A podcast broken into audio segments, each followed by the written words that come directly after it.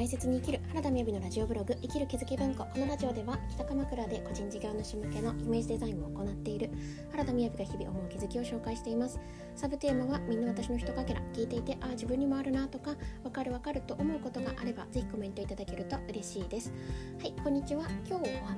えー、してきたことは過小評価。されてされたことは過大評価。という話をしたいと思います。まずはじめに1、2分近況報告ですがいや今日はなんか湿地帯のような朝ですね。あの私の部屋はですね向こう側に山が見えるわけなんですけれどもそしてこの家自身も山にあるわけなんですが向かい側がですねすんごい霧で全然見えないみたいな感じですね。ねはい。であとは何したか。な、まあ、昨日は日曜日ということで久しぶりにちょっとこうゆっくり過ごすことができたんですけれどもうんなんかいいですね。スマホちょっと触りすぎちゃったかなということも含めて日曜日ですね。はい。で、えー、今日のタイトルなんですけれどもあそうですね。昨日の6時にあの動画を、えー、配信させていただきました、えー、タイトルはどんなタイトルだったかというとですね思考の見直しポイント動画公開ということで思考の学校校長大石陽子さんとやりたいのに動けない時に見直したい自分らしい個人ビジネスがうまくいくための思考のポイント動画長いということで。こちらをあの配信しております。で、えっと、見ていただいた方からご感想もいただいたりしてありがたいなと思っています。あの7月最近ですねなんかいろいろ多分考えていらっしゃったと思うんですけれどあの見ただけで今手放すこととどこに集中するのかしたいのかっていう焦点が絞れましたっていうお話とかあとはですね校長先生の動画を見ることができて内容とっても良かったですっていうようなご感想をいただいております。なんかこのご感想いただけるとですねなかなかこう反応を知ることができない中ですごい嬉しいなというふうに思います。はい。で今日のタイトルなんですがえー、してきたことは課題過小評価されたことは過大評価という話をしたいと思います。あの先日ですね思考の学校のおさらい会を日曜日の午前9時から開催していたんですね。でそこでも話があったんですけれどもあまあ、今日の話っていうのは私が思考の学校というところで、えー、講師活動をしている内容になってきますね。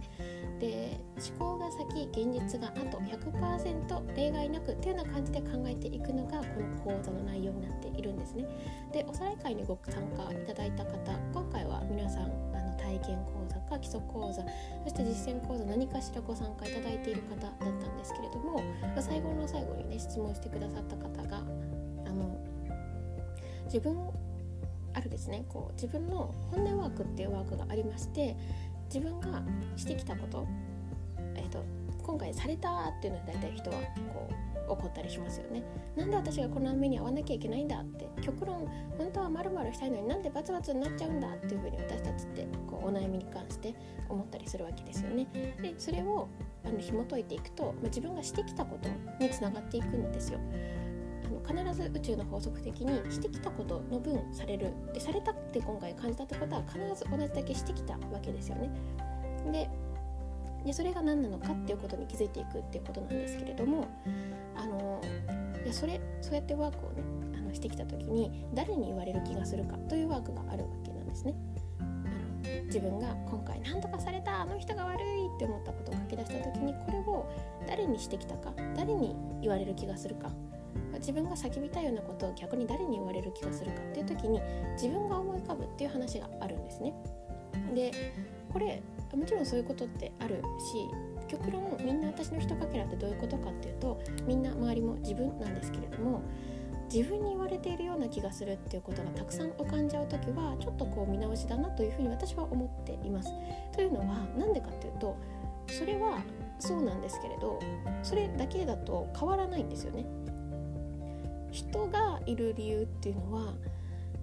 人がいる理由があるから周りに人を作っているわけなんですけれども例えばね自分責めをやめた方がいいよっていう話があった時にえそうか自分責めやめようって言ってやめられるものじゃなかったりするわけですよね。でも例えばねこれは自分責めっていうのは隠れて他人も責めてるのと一緒なんですよ。必ず自分を責めてるってことはそれも絶対にやっていますっていうふうに言われたらえってこう立ち止まったりしませんかね。で繰り返し起こしてしまうことっていうのは自分の頭の中では本当はこうした方がいいよね。本当は自分が言う人に自分に言われ自分が自分に言われているような気がすることを本当は分かってるんだよね。だけれども陥ってしまう本音本当メリットがあるものがあるからやめられないわけですよね。でこのメリットがあるところがハッとしない限り人はやり続けちゃうわけなんですよね。なのであのワークの中に人が登場するっていうのはあ私この人にこんな気持ち感じさせてたんだっていうその人にこういう気持ちさせてたんだっていう気持ちがもうやめようって決め直すことができる。でこれが自分だってなると、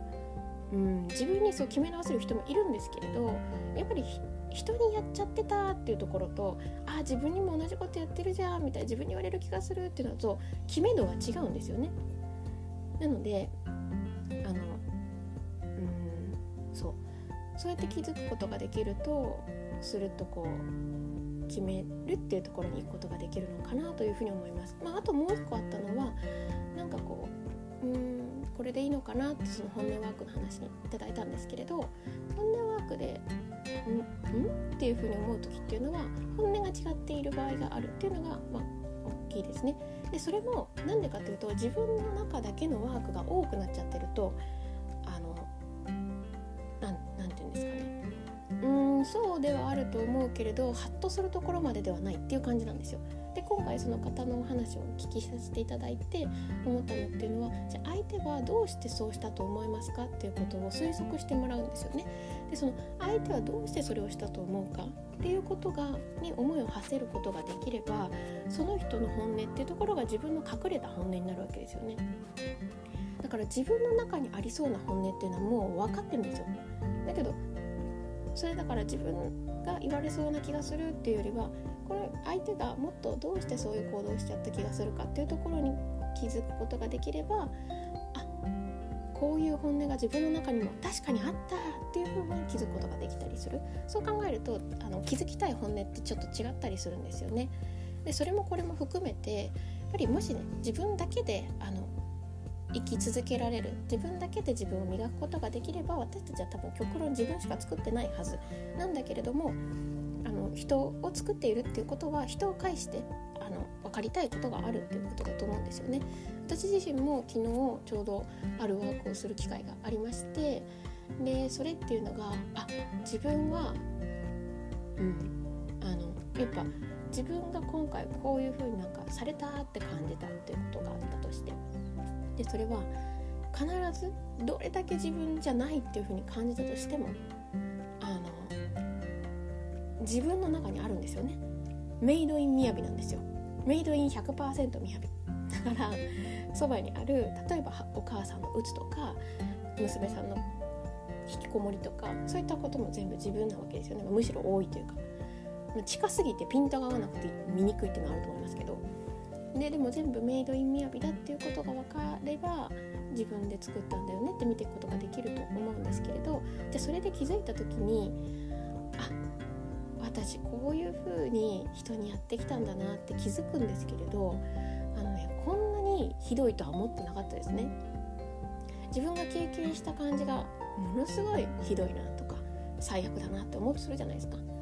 でこれを自分も過去人にやっているってことなんですよね。で本音ワークで出てくるものがあって相手がいますよ。でもねこれをするまでは私は大したことないよね大してひどくないよねって思ってたわけですよね。けど人ってあのしてきたことが過小評価でされたことが過大評価なんですよね。って考えるとあ同じだけの量なのかっていうふうに気づくことができる。そうすると本当にこれをやめようっていうふうにすることができるんだよなっていうふうに思いました。今日はちょっと抽象的な話が多くなってしまいましたが。今日も聞いていただいてありがとうございます。それではバイバーイ。